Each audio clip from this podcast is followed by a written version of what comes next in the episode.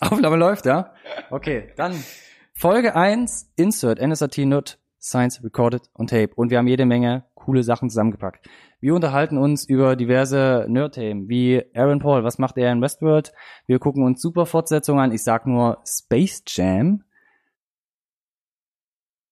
Ja, Mann. Wir gucken uns ein paar Trailer an, ähm, warum Brie Larson vom Himmel fällt und ähm, wie es mit Stieg Larson, zu, was für eine Verbindung eigentlich, äh, Bücherei weitergeht. Und wir haben den Film der Woche Upgrade, ein super cooles Low-Budget-Teil, was man als Action, Splatter, Action-Fan unbedingt gesehen haben muss. Seid auf jeden Fall gespannt. Ich habe dir nichts hinzuzufügen. Gut, Das ist alles ganz großartig. Bis gleich. dann geht's los.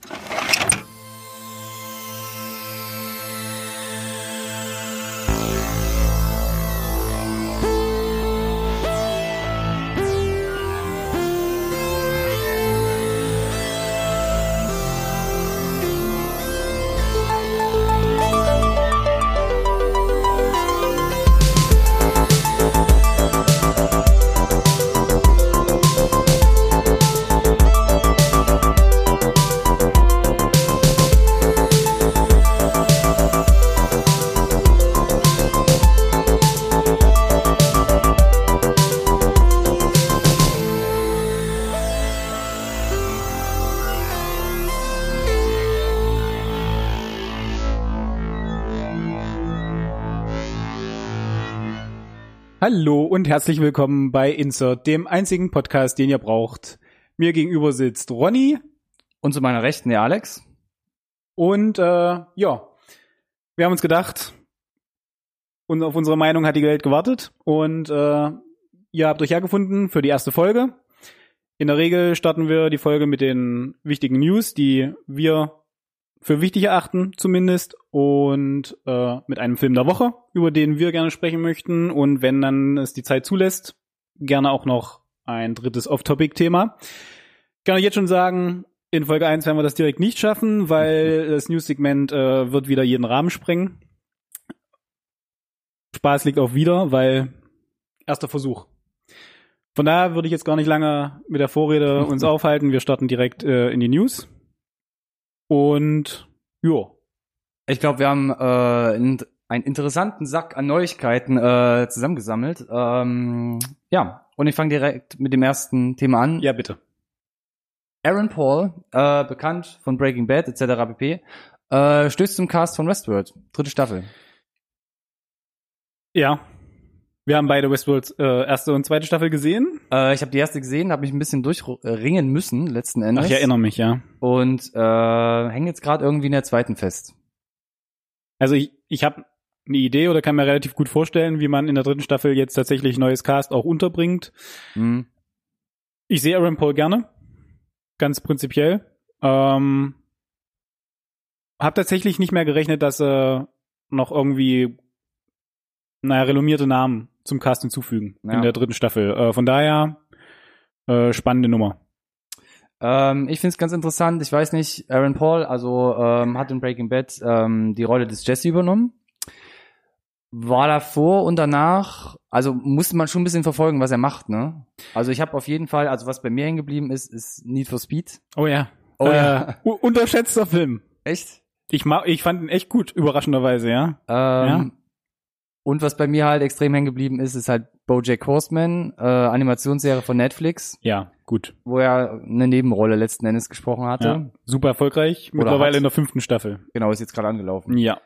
Ähm, ansonsten, ähm, stimmt, mit Pierce Brosnan gab es noch A Long Way Down, war das gleiche Jahr wie Need for Speed, ähm, wo sich ein paar Selbstmörder zufällig treffen und dann irgendwie die Nacht, die Nacht äh, Oh ja, richtig, das. Nick, äh, die äh, Nick Hornby Film, äh, Buchverfilmung. Ich glaube sogar, so rum. oder? Ja, ja, ja. ja. Ähm, genau, ansonsten weiß ich gar nicht, wo er die letzten Jahre, also groß zu sehen war, auf jeden Fall. Er hatte noch die Serienhauptrolle als Sektenführer, glaube ich, für die Hulu-Serie, meine Hm. ich, mit Michelle Monaghan. Kann auch sein, dass ich das auseinander durcheinander haue. Okay. Aber ja, äh, wir werden sehen. Dritte Äh. Staffel Westworld, gut für gut für Aaron Paul.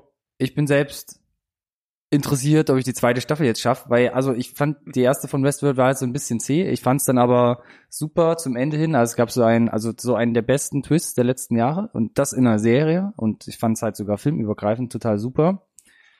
Ähm, Ja, und fand, fand die letzte Folge hat nochmal richtig Fahrt aufgenommen. Und jetzt bei, bei, der, bei der zweiten, ähm, huh.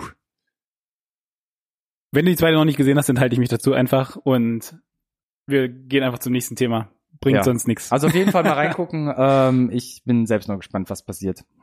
Äh, ansonsten Thema, glaube ich, wo du unglaublich ähm, hart abnörden kannst. Henry Cavill äh, oder Cavill. Ja. Ähm, bekannt aus den letzten Superman-Filmen, Batman vs. Superman und ähm, Man of Steel. Ich habe so eine tolle Justice Übersch- League. Ja, ich habe so eine Ja. tolle Überschrift geschrieben. Vom Superman zum Hexenmeister? Fragezeichen. Okay. Nee, super. Nee, ist, Auftritt Alex. ist ganz, ganz toll. Ähm, ja, völlig richtig. Ähm, um es erstmal kurz zu machen, die Schlagzeile ist, Henry Cavill wurde gecastet als Geralt of Rivia, The Witcher, bekannt aus den drei Witcher-Spielen. Und das ist ganz äh, witzige Story, weil ähm, überraschenderweise ist er halt tatsächlich auch ein kleiner Nerd, glaube ich. Hat wohl die Spiele auch gespielt, ähm, kennt die Welt. Mm, Die Spiele basieren auf Büchern von einem polnischen Autor, sind da der absolute Kult. Also jeder kennt das dort. Okay. Ähm, genau. Durch den dritten Teil hat die Spielereihe in den absoluten Mainstream geschafft. Mhm. So auch CD Projekt Red, die Developer. Und ja.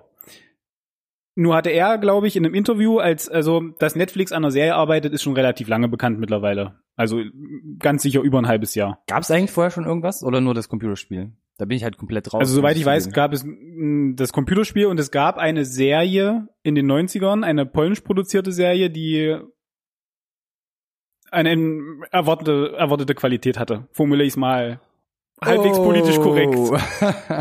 Ähm, so, von daher, wenn Netflix sagt, sie machen was, kann man da erstmal eine gewisse Erwartungshaltung haben. Hm. Habe ich zumindest. Und ja, hat sich da irgendwie zu geäußert, dass er halt das Franchise super findet und dass er sich total gut vorstellen könnte, Ja. den Geralt zu spielen. Aber so, und nun gibt es äh, einen äh, Künstler, äh, Boss Logic, dem folge ich auch schon seit einer Weile auf Instagram, weil der gerne mal, wenn solche, solche Gerüchte aufkommen, Mhm. ein bisschen Photoshop-Action macht. Ja, wenn es irgendwie heißt, äh, Schauspieler XY wird gemunkelt für die Rolle, dann packt er da mal, Photoshoppt er da mal ein bisschen was zusammen, um so einen Eindruck zu gewinnen, wie das seiner Meinung nach aussehen könnte. Mhm. Und das hat er gemacht. Mit Henry Cavill als Geralt. Direkt auch mit Netflix-Logo, ein bisschen frech. Und äh, das sah aus wie echt und ging halt ab total viral. Mhm. Und das war irgendwann, ich weiß gar nicht, wir hatten es äh, irgendwo aufgeschrieben, glaube ich, am im August, Anfang August.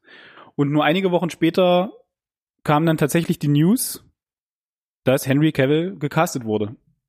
Und ich glaube, das gibt es halt nur mit Netflix, dass äh, von, oh, der Schauspieler hat Interesse, lass doch mal durchklingeln und Mhm. dann ähm, machen wir innerhalb von zwei, drei Wochen Vertragsunterlagen fertig, gucken, dass wir den den Schedule, den Drehplan irgendwie geregelt kriegen, weil ich gehe davon aus, dass Henry Cavill einigermaßen busy ist. Und jetzt macht er das halt. Und der Artist ist da auch komplett aus dem Häuschen gewesen. Netflix hat ihm auch direkt geantwortet. Äh, Netflix äh, US Twitter-Account. Weil er meinte, na, ist es jetzt, stimmt das jetzt wirklich? Oder ist Mhm. es nur so ein, und sie meinten, ja, du hast, ich meine, dein Argument war so schlagend, was sollten wir anderes machen, als ihn zu casten? Und ich finde das einfach schön. Ich, ich mag das so. Ah, die große Frage ist ja, er ist ja Superman. Ja, dann kommen wir direkt zum nächsten. Äh, er ist Was prinzipiell, passiert? er ist prinzipiell Superman. Ähm, es ist nach wie vor nicht bestätigt. Es gibt nach wie vor keine klare Aussage Ja. von Warner dazu, aber es wird gemunkelt, dass er raus ist als Superman. Mhm. Ähm, er ist jetzt in drei Filmen aufgetaucht und wie wir wissen, ist es, hat das Universum seine Probleme. Das möchte ich jetzt gar nicht so im Detail erörtern, weil wir haben das, nur die, äh, DC, äh, das DC-Filmuniversum. Wir haben ja nur die Stunde, von okay. daher, ich habe da Meinungen zu. Und es wird gemunkelt erst raus. Es wird in absehbarer Zeit keinen Man of Steel 2 geben. Also keinen Standalone-Film für ihn. Es gab Gerüchte oder Pläne, dass er in der Shazam-Verfilmung auftauchen soll als Cameo. Das wurde wohl aus als Superman. als Superman. Mhm. Äh, das wurde wohl gestrichen, weil es von Produktionstiming her wohl sich nicht überlappt hat. So zumindest meine Info. Ja. Und äh, von daher gibt es jetzt auf absehbare Zeit erstmal für ihn keinen Platz. Und DC hat auch klar gesagt, dass sie den Fokus ein bisschen shiften wollen. Es soll eine Supergirl-Verfilmung geben, Mhm. die als Prequel angesiedelt ist. Das heißt, Henry Cavill, unser Superman, wäre da zu jung. Ähm, das gepaart mit Ben Afflecks Abgang, der auch noch nicht bestätigt ist. Also es ist Als Batman dann. als Batman dann haben wir also jetzt aktuell keinen Batman und keinen Superman mehr, ähm, womit, womit sie versucht haben, dieses Universum zu etablieren. mhm. Wir, wir können nur abwarten. Ähm, Henry Cavill hat sich dazu auch nicht geäußert. Er hat nur ein super weirdes, äh, kurzes Instagram-Video von sich selbst äh, gepostet, wo ein äh, Superman-Figur hochkommt und dann wieder runtergeht, äh, ohne dass er was sagt. Äh, können wir gerne für euch Okay. verlinken, könnt ihr euch selber anschauen. Er hat am, am Ende des Tages noch mehr die Gerüchteküche angeheizt, als dass es irgendwas geholfen hätte, dieses Hm. Video von seiner Seite. Also ich weiß nicht, ob sie sich einen Jux draus machen. In den letzten Tagen gab es Gerüchte, dass das alles nur Fake ist und dass alles super ist. Ja. Erinnert aber nichts daran, dass es aktuell keine Pläne von DC gibt, wie sie ähm, mit den Figuren weder mit Superman noch mit Batman weitermachen wollen. Würde natürlich jetzt umgekehrt auch erklären, warum er Zeit hat, um eine Witcher-Serie zu machen. Auch wenn es nur zehn Folgen sind, wird es ja eine gewisse Zeit dauern, den Spaß abzudrehen. Von daher, Mhm. ja, also relativ viel äh, im professionellen Leben von Henry Cavill, das sich aktuell tut. Äh, Ansonsten, was bis jetzt geschehen ist, ich fand es ganz, äh, ganz interessant. Man of Steel kommt mir schon ewig uralt vor, aber es sind gerade mal jetzt fünf Jahre, 2013. Ich muss gerade noch mal gucken. Und dann kam 16, Batman vs. Superman, und dann relativ schnell danach 2017 Justice League. Justice League. Äh, ansonsten war gar nicht so oder steht gar nicht so viel auf seiner auf seiner Agenda. Es gab hier noch äh, 2015 äh, Codename Uncle. Ja.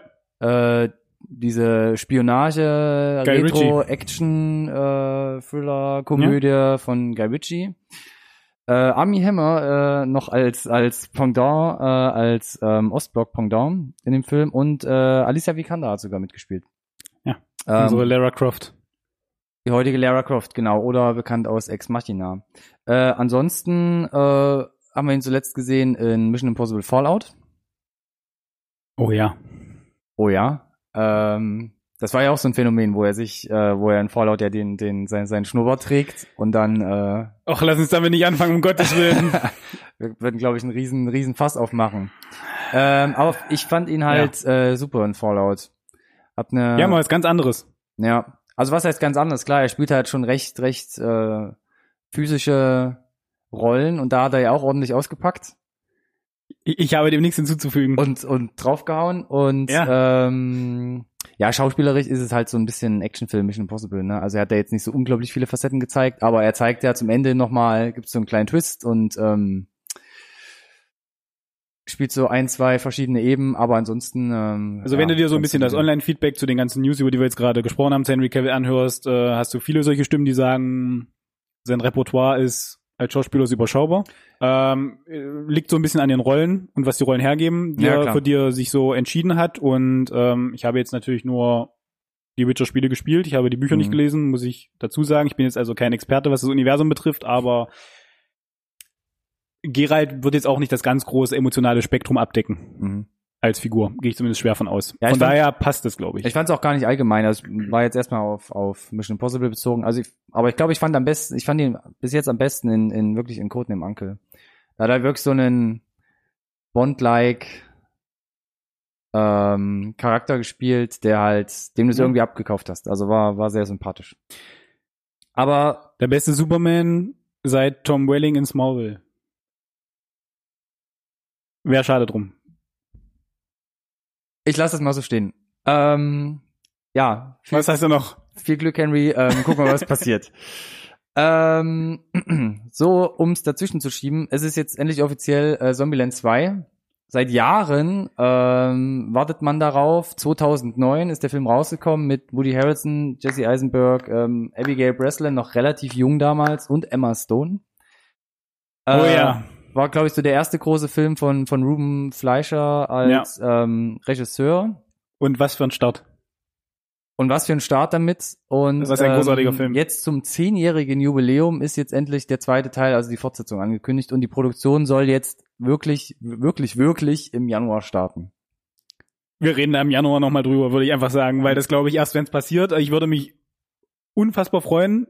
Lasst euch so viel Zeit, wie ihr braucht. Die einfach die Information, dass es das geben wird und dass das Originalcast wieder an Bord ist.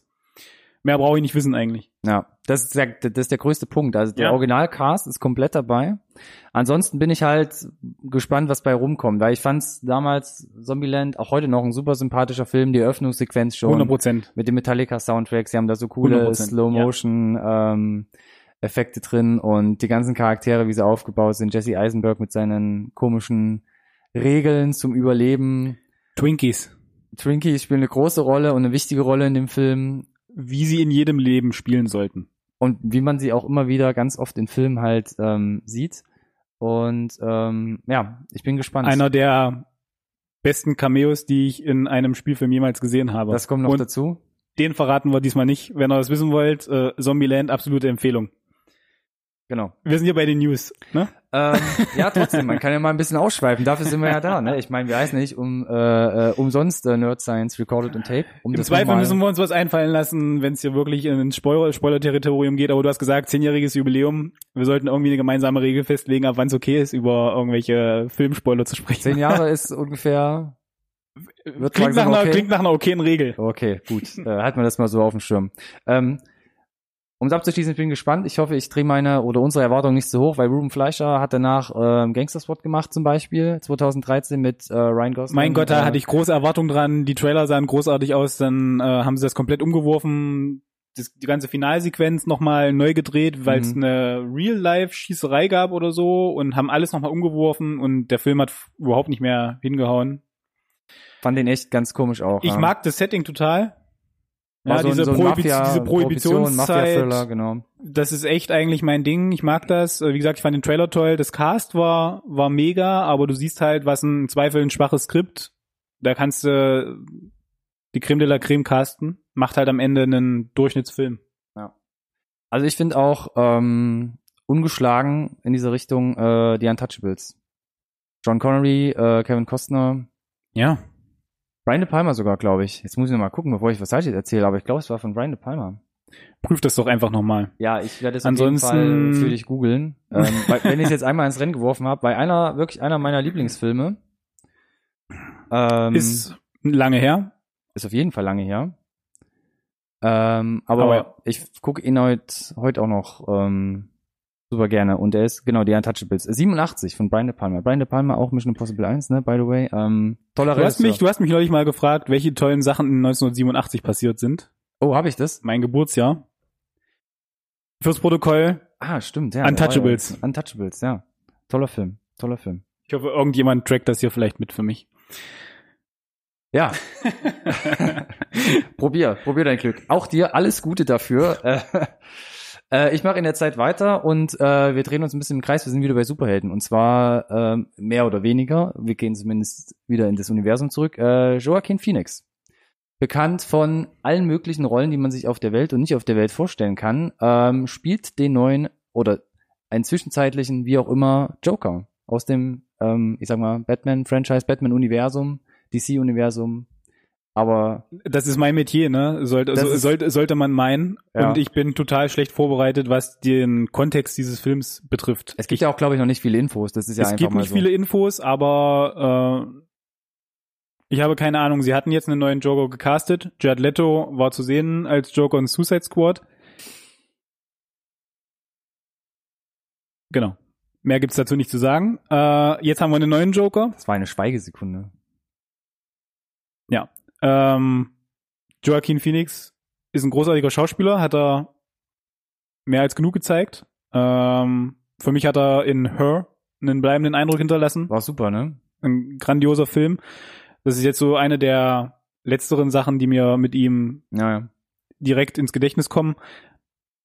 Ich glaube, er kann einen guten Job machen als Joker, ähm, aber wie jeder nach Jack Nicholson und vor allem nach Heath Ledger trittst du halt in Fußstapfen mit einer Erwartungshaltung geknüpft, ähm, die, glaube ich, ganz schwer sind Mhm. zu füllen. Ich bin gespannt, ob das Ganze in, in dieses ganze DC-Universum rein soll oder ob das eine reine Standalone-Geschichte wird. Weil mit, wie gesagt, dem Cast von Jared Leto lässt es sich für, für, für mich schwer vereinbaren, tatsächlich. Ähm, es gab erste Bilder. Es gab sogar schon erste Backstage-Szenen vom Genau. Set. Und da hat man sehr gut erkannt, weil du den Namen auch gerade ins Rennen geworfen hast, es ist so eine Mischung aus Heath Ledger Maske und äh, Jack Nicholson Kostüm so ein bisschen. Ja. Also es ist halt schon ein bisschen rough von der Schminke und sie zerläuft ein bisschen fies im, äh, im, im Gesicht, aber der Anzug ist so knall lila Farben mit bunter Krawatte. Äh, Also man kann schon sagen, dass es aber nichtsdestotrotz eine klare Trennung ist von diesem völligen Over-the-Top Punk ja, ja, Jared. Leto, den wir hatten. Genau. Ähm, die werden schon da ihre Schlüsse gezogen haben, vermute ich jetzt mal. Ja. Also da, da, da bin ich ähm, echt gespannt, was sie da draus machen. Ich habe, ähm, es gab ja auch als allererstes gab es ein Bild von ihm, Porträtbild über Instagram Ja, richtig. ohne Schminke Ja, ja. und der Untertitel war Arthur. Ich kenne mich jetzt mit dem Joker-Universum relativ schlecht aus, aber ich, äh, ich habe, es klang ein bisschen so, als würden sie vielleicht den Origin von Joker erzählen. Es gibt nicht die eine Origin tatsächlich. Das Mhm. ist äh, der Trick an der Figur. Das ist auch das, was sie äh, bei Dark Knight mit Heath Ledger immer wieder thematisieren, weil er erzählt gefühlt jedem eine andere Geschichte von sich, von früher. Ja. Und ja, es gibt prinzipiell so eine Art Kanon. Ich will jetzt auch nicht so ins Detail gehen, aber ähm, es wird immer so ein Stück weit alles wieder relativiert. War er das wirklich? Ist er das? Äh, hat der Batman ihn zum Joker gemacht oder nicht? Deswegen bin ich äh, tatsächlich gespannt, gerade weil ähm, es ist ja offensichtlich jetzt ein älterer Joker auch, also ein ne, älterer Schauspieler, der ihn auch spielt und aus den Bildern heraus finde ich macht einen recht alten, äh, verbrauchten Eindruck Okay. bin ich, bin ich einfach gespannt, ob es Hm. eine Origin-Story wird ähm, und wie es in das ganze Universum passt, ob wir überhaupt einen Batman haben und wenn ja, wer dann der Batman ist und ob wir ihn überhaupt sehen ohne Maske. Das ist, stellt sich, weil der Joker ist nichts ohne Batman. Ja, klar. Also das, es lebt das, von weiß, der, es das lebt, weiß sogar ich. es lebt von der Dynamik der beiden. Ja. Die brauchen sich halt. Ja, dann ähm, bleiben wir gespannt. Gucken wir mal, was bei rauskommt. Ja, wenn sie jetzt, ich meine, wenn sie jetzt die Dreharbeiten machen, dann werden wir ähm, nicht so weiter Zukunft mal einen Trailer sehen und ich glaube, Ja. spätestens dann werden wir wieder drüber sprechen müssen. Auch ein Thema, über das wir unbedingt sprechen müssen, ist, ähm, es wird einen zweiten Teil, ich mach's ganz kurz, es wird einen zweiten Teil von Space Jam geben. kleines Wow oder ist das eine angemessene Reaktion? Weil das ist ein Stück Kindheit für mich zumindest. Ich habe gerade überlegt, ob ich schon wieder eine, eine, äh, einen Übergang zum nächsten Thema mache, ehrlich gesagt, aber ich weiß es nicht, was ich davon halten soll. Ja, es ist auch für mich äh, ein Teil meiner Jugend. Space Jam, die Looney Tunes in einer äh, Roger Rabbit-artigen ähm, ähm, Trickfilm-Mischung mit äh, Realbildern. Damals mit Michael Jordan. Michael Jordan, genau. Was, was war eigentlich die Story? Es waren irgendwelche kleinen runzligen Aliens, die sich die Superkräfte oder die Spielkräfte von, von NBA-Stars aufgesaugt haben Korrekt. und dann in einem äh, intergalaktischen äh, Baseballspiel letzten Endes die, die Basketball genau, gegeneinander antreten, ja. die Looney Tunes abziehen Ja, wollten. ja. Richtig. Äh, es war damals einfach ein buntes Spektakel. Technisch finde ich nach wie vor unheimlich aufwendig gemacht, unheimlich Ja. gut gemacht. Mit Michael Jordan damals die absolute Sportikone der 90er. Hm. reingezogen, der das auch ganz sympathisch macht.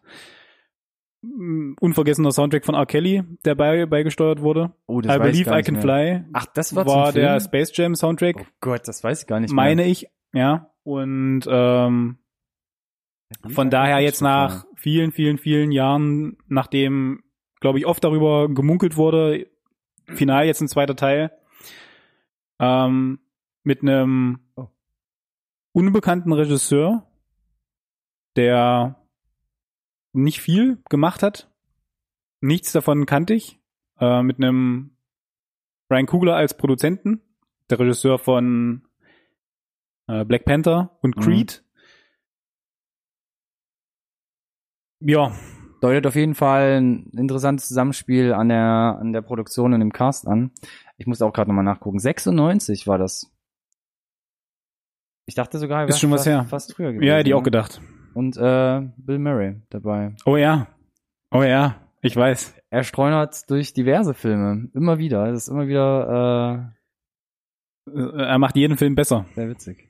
Ja, ist auf jeden Fall kein Verlust, ne, ihn dabei zu haben. Ich sehe gerade bei einem So, und ich, zum Thema Bill Murray fasse ich mir jetzt hier einmal an die Nase. Für alle, die verstanden haben, warum er immer wieder auftaucht und äh, das genauso lustig finden wie Ronny. Äh, IMDb hat äh, Space Jam eine, pf, das ist ja, weiß ich nicht, eine 6-4, was denn das? Ist gar, ist gar nicht mal so gut. Ist, Ist befriedigend. ja, ist befriedigend. Ähm, und ich höre auch immer wieder Space Jam von vielen, äh, dass sie ihn damals und heute immer noch hassen oder gehasst haben. Also es gibt Warum genau? Auch, ja, weiß ich auch nicht, weil es einfach irgendwie äh, was Trashiges hat. Und man hat ja später auch nochmal versucht, ähm, was war es, Looney Tunes Back in Action mit, mit, ähm, Ich bin raus. Ah, wann war das denn nochmal? Da bin ich echt ein bisschen schlecht vorbereitet. Aber es gab doch irgendwann Ja, noch mal so einen Versuch egal. vor zehn Jahren, das genau dieses dieses Genre nochmal äh, ins Leben äh, zurückzuholen. Aber es hat ist, glaube ich, glücklich gescheitert. Ich weiß nur damals, sie wollten Wenn ich nicht kenne, klingt es verdächtig danach, als hast du recht. ja, sie wollten alles besser machen, glaube ich, als Space Jam und hatten da so ein bisschen, ähm, ja, die Nase etwas nach oben, aber keine Ahnung. Ist, glaube ich, Ich glaube, es ist schwer ranzukommen. Das Ja. war, glaube ich, da in den 90ern einfach so ein Glanzmoment. Ja, also es gibt so eine Handvoll Filme, die halt irgendwie was probieren, künstlerisch Neues zu schaffen, das es vielleicht so in der Form noch nicht gegeben hat. Und bei Space Jam ist irgendwie alles zusammengekommen, dass es irgendwie gut ist. Ich fände es so interessant, mal andere Meinungen zu hören. Und ich glaube, dafür sind äh, alle möglichen Kommentare und Like-Funktionen auf jeden Fall wichtig, die ihr nutzen könnt, jetzt unterhalb dieses YouTube-Videos. Ähm, sagt auf jeden Fall, ob ihr Space Jam kennt, ob ihr das gut findet oder ob ihr es, wie man so munkelt, doch nicht so toll fandet. Fandet, fandet. Ich glaube, du musst dafür das richtige Alter gehabt haben. Ansonsten äh, warst du entweder zu jung oder im Zweifel zu alt und fandst, es war halt trashig, wie du schon gesagt hast. Kann, Ja. ich, mir, kann ich mir gut vorstellen. Also in meiner Zeit gab es da McDonalds-Spielzeug. Also das, äh, ich war da, glaube ich, das äh, ist jetzt ab, kein schlechtes Zeichen. absolut im Sog. Ja. Aber wir werden sehen. Ähm, Was hast du noch? Was habe ich noch? Wir haben noch ein paar Bewegtbild-Meinungen abzugeben. Und zwar in kurzer Form. Nämlich ähm, haben wir mal geschaut, was es denn immer so an Trailern gibt. Und ich glaube, so einer der größten Trailer, die Oh ja, die letzten sind, ein, zwei Wochen waren gut gefüllt. gut gefüllt. Einer davon, äh, der Trailer zu Captain Marvel. Ja. Ja, Ich muss ja direkt das, sagen, das ist passiert.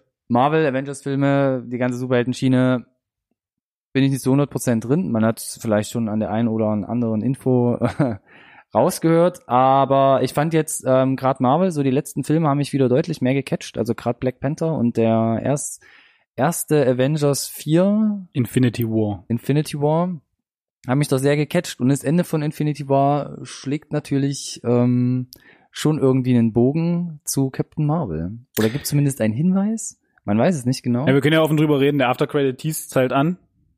Wie auch immer das jetzt genau passiert, aber es teast an, dass Captain Marvel auftauchen muss, Mhm. wird. Und so wie Infinity War endet, wird sie eine zentrale Rolle spielen in der Fortsetzung. Ja. Ähm, Trailer ist super, weil das irgendwie für mich nur eine ja, Collage an zusammen, zusammenhängenlosen Bildern war, die keinerlei Rückschlüsse auf irgendeine Story führen, was ich super finde. Ja. Und ich brauche eigentlich gar nicht mehr sehen. Tatsächlich. Also was an dem Trailer, was ich super interessant fand, ähm, also erstmal, weil du es gerade gesagt hast, es ist eine Sie, ja. Also Wir müssen erstmal von vorne anfangen, glaube ich auch. Ja. Alison Brie, ähm, Brie Larson. Brie Larson? Ich sag doch, man, man kann die nicht auseinanderhalten. Unglaublich. Die Breeze. Brees. Brie Larson, ja, ich korrigiere. ähm, spielt Captain Marvel und so wie es im Trailer angedeutet wird oder so wie es teilweise auch aus den Comics hervorgeht, spielt sie dann eine der, der mächtigsten Avengers-Figuren. ja. Ich meine, sie ist ein Mensch, der den Ist sie? Planeten verlässt und dann, ähm, das wird ja im Trailer auch schon gezeigt, in der Star Wars, also ein bisschen was, sowas wie die Guardians of the Galaxy, kann man das irgendwie so ein bisschen, Ja, ja. nur, nur ein bisschen, sah ein bisschen eher so nach Beamtentum mehr aus. Ja. Äh, letzten Endes gegen das Böse kämpft und das ist, äh, wird hier dargestellt durch die, ich muss es nochmal ablesen, durch die, äh, durch die Skrull, Skrull. Die Gestaltenwandler sind und die Erde unterwandern wollen. Genau. Schön. ich habe auf jeden Fall schon mal deine Zustimmung, dass ich jetzt keinen Scheiß erzählt habe. Ähm, ja, und was ich an Trailer sehr, sehr, sehr schön und interessant finde, ist, ist ähm, schlägt gar keinen großen Bogen zu den ganzen Avengers-Filmen an sich, sondern es also auch von den Bildern wirkt nach einer sehr episch und groß erzählten. Äh, Man kann es aber auch nur erahnen. Es ist nicht wie bei zum Beispiel dem Aquaman-Trailer, der vor einigen Wochen rauskam, wo gefühlt der ganze Film schon mal erzählt wird, inklusive Bilder der großen Schlachten, die man sehen wird. Es wird nicht alles vorweggenommen. Also du, Mhm. ich finde, im Captain Marvel Trailer wird das alles so ein bisschen angedeutet. Du kannst dir vorstellen, dass es vielleicht das Ganze geben wird, aber so wirklich sehen tun wir es noch nicht. Ganz spannend finde ich das Setting, weil sie weggehen. Äh, es muss sich nirgendwo wirklich einreihen. Das Ganze spielt in den 90er Jahren. das ist ja auch das super Interessante. Es spielt ja nicht Ja. äh, in der jetzigen Zeit, auch zu den Avengers-Teilen, sondern es Genau. spielt letzten Endes in der Vergangenheit. Nämlich So, das heißt, 90ern, wir haben da ein bisschen mehr Freiraum, glaube ich, erzählerisch. Mhm. Ähm, hat sie aber natürlich trotzdem vor gewisse Herausforderungen gestellt, weil wir haben Samuel L. Jackson, der wieder auftaucht, als äh, junger Nick Fury, als Nick Fury und noch da mit beiden Augen. genau, da es ja in den 90er Jahren spielt, mussten sie da mit ihrer CGI, die wir jetzt auch schon äh, bei den Guardians of the Galaxy oder in ähm, dem äh, Captain America 3 Mhm. gesehen haben, wo wir den jo- jungen Tony Stark sehen, hatten sie jetzt schon diverse Male Figuren äh, verjüngt, CGI-mäßig. Und zum Beispiel bei den Guardians of the Galaxy haben sie da einen ganz großartigen Job gemacht. Fand ich sehr beeindruckend. Und äh, du siehst ja zwei kurze Szenen von äh, Clark Gregg als Agent Coulson, Der auch wieder zurückkommt dadurch. der natürlich auch wieder zurückkommt, weil es spielt ja in der Vergangenheit, als auch von Samuel L. Jackson. Ähm, Beide mit wesentlich mehr Haar. die ganz großartig aussahen. Also Das, was man gesehen hat an der Die Kürze. Visual Effects in der Kürze sahen auf den ersten Blick echt beeindruckend aus. Also da sind sie mittlerweile weit gekommen, was dieses Verjüngen betrifft. Ach, und nicht zu vergessen, eine ganz beeindruckende Szene von Michael Douglas in Ant-Man. Zu Beginn. Ein junger Michael Douglas. Das hat mich auch komplett umgehauen. Ja. Also Guardians of the Galaxy, nochmal zur Vollständigkeit, war der zweite Teil, wo Kurt Russell mitspielt. Der zweite Teil, ein junger Kurt Russell, ja. und das sah richtig, richtig gut aus. Das sah wirklich Das aus. war Wahnsinn, ja. Also man hat auch viel mit Sonnenbrille gemacht, äh, oder er trägt ähm, relativ viel Sonnenbrille in ein, zwei Szenen, Ja, wo sie am gibt- durch die durch die Landschaft fahren, aber Ja, genau. an sich war schon war Es gibt noch einen relativen Close-Up, wo sie halt, äh, wo er die Szenen äh, gespielt hat, wo sie einen Körper-Double hatten, der die Szenen gespielt hat und äh, unterm Strich haben sie, glaube ich, dann eine Mischung aus beiden genommen. Ja. Und das Ergebnis, äh, ja, spricht auf jeden Fall für sich. Ich überlege gerade, ähm, der größte Trick, den man äh, in letzter Zeit noch gesehen hat, war Star Wars, Rogue One, wo man zum Schluss, man kann es glaube ich erzählen, äh, Prinzessin Leia sieht. Ja. Das ist ja der nahtlose Übergang zu Episode 4 von Star Wars. Und da war ja auch ein Körperdouble und dann hat man letzten Endes noch äh, digital Carrie Fisher, die in den, in den letzten Filmen, auch in den äh, Episode 7 und 8 Filmen, ähm, Prinzessin Leia gespielt hat, quasi so rein digitalisiert. Wobei diese Szene tatsächlich ja unglaublich polarisiert hat. Ja, weil ich fand auch, es sah relativ, siehst es noch. Ich, fand, es sah relativ Ja. künstlich aus. Man muss aber dazu sagen, dass äh, diese kurze Szene von Leia oder Carrie Fisher als junge Leia ein richtiger Close-up war. Also du hast Ja, formatfüllend nur das Gesicht gesehen. ja. Mhm. Ähm, in den ganzen Marvel-Szenen kann ich mich jetzt nicht daran erinnern, dass das so war, sondern sie kommen immer mit so einem, ja. Es war schon relativ nah. Ich würde so halbnah sagen. höchstens. Aber ja, wie Mhm. gesagt, äh, sie sind da, glaube ich, weit gekommen. Ich bin halt tatsächlich gespannt, was es für einen Anteil hat, weil äh, in den ganzen Marvel-Filmen, ja, es war da, aber es waren tatsächlich auch immer nur kurze Szenen. Bei Captain Marvel sieht es jetzt tatsächlich so aus, als könnte Samuel L. Jackson einer der Hauptrollen sein. Ja. Und dann müssen sie den Spaß ja komplett betreiben. Außer natürlich, äh, wir haben im Trailer nur den halben Film gesehen und die zweite Hälfte spielt zur Jetztzeit und erklärt ein bisschen, wie es mit Infinity War weitergeht oder so. Mhm. Glaube ich aber nicht. Ich bin gespannt. Ich bin auch gespannt auf äh, die ganze Geschichte an sich, denn was man im Trailer auch gesehen hat, das fand ich auch super interessant. Also nicht nur Samuel Jackson kommt zurück und Clark Gregg als Phil äh, Coulson, sondern die Star Force, also die Guten, bestehen zudem noch aus äh, Koraf, Koraf, wie auch immer. Ähm, ihn hat man gesehen als, äh, kurz gesehen, relativ am Anfang von Guardians of the Galaxy 1 als Bösewicht. Und auch in der Star Force, das fand ich sehr, sehr, sehr witzig, ähm, äh, Ronan. Also gespielt von Lee Pace, dem Oberbösewicht in Aus Guardians of the- 1. Auf Guardians 1 spielt Ja. auch mit und spielt Ja. da einen guten. Ja. Also wie gesagt, das ist halt das, was ich meine. Du kannst halt, wenn du das Ganze in die Vergangenheit setzt, ein bisschen Spaß haben, im Zweifel mit auch mit Charakteren, die quasi schon ja, verbrannt sind, Ja. letzten Endes, äh, erzählerisch. Ab- Und das ist spannend. Und vielleicht Ja. krieg, kriegst du tatsächlich auch den, den Bogen gespannt dann. Ja. Warum aus manchen Figuren, die wir schon kennen, geworden ist, was wir jetzt wissen. Äh, super spannend. Ja, äh, ich finde es auch ähm, tatsächlich äh, für mich super interessant, wie Captain Marvel dann äh, im nächsten Avengers-Film gibt es eigentlich schon einen Titel. Man, es gab jetzt Oh so nein, einen- es gibt immer noch keinen Titel. aber es gab so einen Teaser letztens. Es gab einen Teaser, Ähm. da war man sich aber nicht ganz sicher, ob der den Titel teasern soll oder nicht. Ja, Es gibt noch keinen Titel. okay. Äh, ich, also ich, mich interessiert dann echt auch, ähm, wie Captain Marvel dann da Ja. in dem Teil da aufräumt, irgendwas Zum Thema Titel, verlasst dich drauf, verlasst euch drauf. Sobald es einen Avengers 4 Titel gibt, äh, oder 5, Avengers 5 Titel, 4, 4.2? 4, Punkt- wie auch immer, äh, werden wir drüber sprechen. Ja, sicherlich. Ähm, ja, ansonsten interessante These. Was würdest du machen, wenn Brie Larson vom Himmel fällt und in deinem Haus landet? So eröffnet der Trailer. Das ist richtig. Das ist mir das Erste, was in den Kopf geschossen ist. ähm, Uh, gut aussehende blonde Frau. kommt ein bisschen darauf an, ob meine Frau zu Hause ist oder nicht. Ah, okay. Und dann habe ich nämlich Wir, wir, wir schneiden den Podcast, ne? Ha. vielleicht. Und dann habe ich nämlich die nächste Verbindung geschlagen zu Room. Raum. Brie Larson, ähm, super gespielt. Ähm, natürlich ähm, ganz, ganz, ganz heikles Thema, aber auch mein Gott, war so, ein- so ein seichter, gut gelaunter Podcast. Bis jetzt. Ja, bis jetzt. Äh, nee, auf jeden Fall auch, auch angucken. Das war so, wo ich gesagt habe, puh, die Frau hat auf jeden Fall was drauf, interessant, was da kommt. Und äh, der letzte Film, den ich gesehen habe, der mir jetzt im Kopf ist, ist Free Fire zum Beispiel. Weiß nicht. Auch mit Army Hammer. Das ist richtig. Fand ich aber gar nicht mal so gut. Ja, war, war ganz interessant, konnte man sich mal anschauen, aber ähm, war auch ein ganz witziger Cast, aber vom, vom ähm, Ein Set. ein Set, genau. Es ist halt nicht jeder Tarantino, ne? Ja, richtig. Es geht um eine äh, Lagerhausschießerei, äh, die ausufert und im Endeffekt, genau, ist das eigentlich auch schon alles, äh, was man darüber erzählen kann. Äh, auf jeden Fall, guckt das alles an. Nächstes Thema hier in unserer Bewegtbild. Ja, wir haben ein bisschen zu tun heute hier. Ja, wir haben hier richtig viel zu tun. Ähm, in unserer Bewegtbild, äh, ja, äh, Reise Replikas. Keanu Reeves. Du als großer Keanu Reeves-Fan, ich als großer Keanu Reeves-Fan.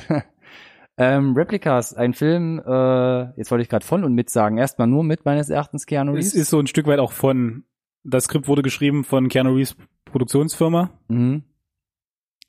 Aber, also ich weiß nicht, was du da jetzt groß drüber erzählen willst. Dieses ganze Projekt steht irgendwie gefühlt unter keinem guten Stern. Ja, Also der erste Trailer ist, genau deshalb. was, drei Jahre alt mittlerweile oder zwei Jahre alt? Na, der Haupttrailer ist genau ein Jahr alt. Gut, äh, das Ding ist abgedreht seit Ja. 17, 2017, Mindestens, ja. ist also fertig, wurde auch in diverse Länder verkauft, hat wohl auch irgendwo eine Premiere gefeiert, laut IMDb zumindest, äh, im Dezember 17, glaube ich. Es gibt kein IMDb-Rating, es gibt keine Kritik dazu. What? Man könnte meinen, dieser Film existiert nicht. Ähm, die Prämisse mit künstlicher Intelligenz ist nett gemeint, ist ein aktuell hip, hippes Thema. Ich sehe auch Keanu Reeves total gerne. Mhm. Ich würde mir auch diesen Film angucken. Aber er existiert ja gefühlt nicht. Ja, und das ist, das ist ja, warum ich ihn mit reingenommen habe. Es gab vor genau einem Jahr gab es einen Trailer, also einen wirklich einen, einen kompletten Trailer. Und ähm, das Aberwitzige ist, dass jetzt ein Teaser rauskam. Also nicht ein Trailer, sondern nur so ein kleiner Teaser. Und was total interessant ist, in dem Trailer von vor einem Jahr ähm, wird eigentlich ein riesiger Twist vorweggenommen im Film. Also es geht ja darum, künstliche Intelligenz, man kann irgendwie das Bewusstsein äh, in, in einen Roboter ähm, Transferieren. transferieren, Ja. wenn man jetzt irgendwie schwerste Verletzungen hat, kaum überleben kann. Äh, er ist da äh, äh, ähm, äh, eine Art Wissenschaftler, der das irgendwie, der daran arbeitet und das Ja, perfektionieren ist der will. führende Forscher da dran. Genau, ja, und jetzt genau. in dem jetzigen Teaser hat man nämlich diesen Haupttwist irgendwie wieder versucht zu verstecken. Das ist und, korrekt. Äh, du siehst, du siehst nur so kurze Szenen von äh, Alice Eve, der, die seine Frau spielt. genau. Ähm, Und diese ganze Thematik mit, oh, wie machen wir das jetzt mit den Trailern? Haben, oh, ich weiß gar nicht, was das Filmstudio gemacht hat. Hat vielleicht gesagt, oh Mann, den haben wir voll vergessen, lass noch mal einen Teaser rausbringen oder. Ich finde es auf jeden Fall witzig, was damit passiert. Vielleicht kriegt man irgendwann zu sehen im Kino, Direct to DVD, ich weiß es nicht. Die DVD, für alle, die noch DVD-Player haben. ich könnte mir letzteres tatsächlich gut vorstellen. Ich glaube nicht, dass es ein, äh, zumindest kein großes weltweites Kino-Release dafür geben wird für den Film. Also ich glaube, dafür ist, das ist jetzt einfach vorbei. Ja. Ähm, ich hoffe so ein bisschen, dass nach einem Release, wann auch immer es denn sein wird, wir noch die Story dahinter bekommen. Also was war der Grund? Was ist irgendwie schiefgelaufen? Das würde mich halt wirklich brennend interessieren. Weil Keanu Reeves ist seit John Wick einfach absolut hot. Spätestens seit da. Ähm, an, lass es mich anders Oder formulieren. wieder hot. Wieder hot. Wieder hot. Hot, hot, hot. Next. Next. Genauso heiß, also fand ich zumindest, äh, um mal von den Personen wegzukommen, äh, Stieg Larsens Millennium Trilogie, vorsichtig gesagt. Ähm, Gab es jetzt einen Trailer zu einem neuen Film, zu einer neuen Verfilmung aus Hollywood, und zwar The Girl in Spider's Web. Das ist, das fand ich ganz an- interessant, um es nochmal kurz von vorn zu erzählen. Also äh, Stieg Larsen, ähm, Autor aus Skandinavien, ähm, hat eine Buchreihe geschrieben, wollte mal zehn Bücher schreiben über ähm, eine Hackerin namens Lisbeth Salander, die versucht, ähm, Schreckenstaten und geheime Sachen aufzudecken im, im Wohle der Menschheit, natürlich nur gegen Bezahlung, kämpft aber ein bisschen so mit ihren eigenen Dämonen. Hat noch ein paar andere Charaktere, sehr interessant, äh, staffelarisch, deshalb glaube ich auch sehr erfolgreich. Aber das Interessante ist, die Larsen ist 2004 verstorben, hat nur drei Bücher letzten Endes festge äh, fertiggestellt und erst ab 2005 wurden die ähm, veröffentlicht äh, und ist dann äh, welt, weltbekannt geworden und er wurde auch posthum mit diversen Auszeichnungen dann Richtig. Ähm, dekoriert und die ersten drei Bücher, die er noch schreiben konnte, wurden dann schon auch in Schweden ähm, verfilmt mit äh, Nomi Rapaz und ähm, Michael Nyqvist in den Hauptrollen. Ja. Und relativ kurz danach äh, kam die erste, kam das erste Remake aus Hollywood mit Daniel Craig und Rooney Mara in den Hauptrollen. das ist korrekt zusammengefasst. Uh, Dankeschön. Ähm, sei noch erwähnt, äh, du hast gesagt, es sollte zehn Bücher geben, dass er trotz seines Todes äh, sehr wohl zumindest grobe Outlines und Zusammenfassungen von weiteren Romanen geschrieben hat. Ich glaube bis zur sechs, bis zum sechsten Band Genau. Manuskripte vor. Ja. Er hatte eine neue Partnerin, eine neue Frau, glaube ich, und es gab dann jahrelang Rechtsstreit über die Veröffentlichung oder die Freigabe dieser Skripte, mit denen dann andere Autoren im besten Sinne des Erfinders ähm, diese Reihe weiterführen können. Genau. Ähm, das ist jetzt tatsächlich passiert. Ja, nicht im Detail. Ich glaube, sie haben es trotzdem versagt und die Ist es neuen immer noch versagt? Ja, und die, sie haben, sie wollten es nicht weiterschreiben lassen. Und das, was jetzt Verrückt. danach kam, Band 4 und 5, Genau. Das sind wirklich von Scratch. Ähm, Oh, ich dachte, das basiert auf seinen. nee, Äh, nee, habe ich extra nochmal nachgelesen, so wie ich das äh, und dann lerne ich heute auch noch was. herausgefunden habe, wollte man wirklich die, die angefangenen Manuskripte nicht weiterschreiben lassen, sondern die sind jetzt wirklich von neu auf in diesem Universum mit den gleichen Charakteren neu geschrieben. Und das war dann ähm, der David Lagerkranz, ähm, genau. Und der vierte Teil kam 2015 und das ist jetzt der, den man verfilmt hat. Also man hat jetzt von dem Hollywood Remake den ersten Teil verfilmt, den zweiten und dritten ausgelassen und macht jetzt direkt den vierten. Es macht auch irgendwie Sinn. Ich meine, letzten Endes haben sie den zweiten und dritten Teil äh, damals äh, von der Reihe äh, mit Numi Rapace und äh, Daniel Craig nicht weitergeführt, weil es kommerziell nicht so erfolgreich Rooney war. Mara. Äh, Rooney Mara. Ja. Sorry, ich bringe sie schon durcheinander. Ja, das schwedische ist, äh, Original ist und das Remake. Den, das ist wie mit dem Breeze. Das ist, äh, ich fand die schwedische Remake. Variante super. Ich fand auch das Remake echt gut gemacht. Ja. Äh, für mich hat äh, war das Remake als einer, der das Buch gelesen hat, näher am Buch. mh. Es macht jetzt nicht unbedingt einen besseren Film. Ich persönlich fand, es hat mehr Kontext gegeben und hat deswegen für mich zumindest besser funktioniert. Äh, war ein bisschen schade, dass es da nicht weiterging. Es war ein äh, David Fincher-Film. Genau. Äh, von daher, hallo? David Fincher, ich meine, Wer der Mann ist auch über jeden Zweifel erhaben. Also wer jetzt wirklich unter, jahrelang unter dem Stein gelebt hat, ähm, in der letzten größeren Filme, zum Beispiel Social Networks, aber 90er Jahre, Wen interessiert das denn? Er hat sieben Fight Club, gemacht. Sieben, sieben. sieben und Fight Club. So, damit kannst du dich zur Ruhe setzen als einer der wichtigsten Regisseure, Ja. die es gegeben hat. Fertig. was immer so ein So. bisschen untergeht, ist ja auch äh, The Game. Oh mein Gott, The Game. The Game. Mit Michael Douglas. Mit Michael Douglas, wo ich, wo ich immer so dachte, ja, hatte wahrscheinlich mal, war die Spielwiese, aber nein, der kam sogar nach sieben. Der kam nach sieben. Habe ich, so, glaube ich, viel zu jung gesehen auch. Ja, Und ist einer so der Filme, die ich wirklich in Erinnerung habe, die, wo, wo mich der Twist am Ende komplett geflasht hat. Als kleiner Stift. Aber ja, gut. Aber ich fand ihn, äh, ich weiß gar nicht, wann ich ihn das erste Mal gesehen habe. Ich fand den Twist zum am Ende von der Game einfach, ich fand ihn einfach viel zu groß. Ich fand ihn einfach viel zu groß. Ja und viel zu unglaubwürdig. Ich fand das total super. Also der der der der Twist oder Schockmoment am Ende von sieben ist viel kleiner, aber der erschüttert dich so in in deinem in deinem bis aufs bis aufs Knochenmark, Oh ja. ähm, wo ich dann bei der Game dachte, echt jetzt? Gut. What the fuck? Aber okay. Vielleicht können wir da auch irgendwann im Detail nochmal drüber sprechen. Ja, ansonsten der Trailer von The Girl in Spiderweb ähm, fand ich ist also wirkt mega groß aufgehangen, hat weniger Mhm. von Lisbeth Salander und Michael Nyquist irgendwie ähm, schlüsseln irgendwelche verjährten verjährten äh, Morde oder Straftaten äh, auf, sondern war für mich jetzt so ein richtiger Tom Tomb Raider-esker Actionfilm-Trailer, wo ich dachte so, huh, Weiblicher Jason Bourne irgendwie. ja, ein so bisschen, ja, ja. gefühlt. Also Mhm. ähm, Claire Foy ist da in der Hauptrolle und Auch mega angesagt gerade. aus ja The, the, the, the, the Crown Netflix-Produktion. auch äh, diverse Auszeichnungen bekommen Mhm. und ähm, ja ja, abwarten.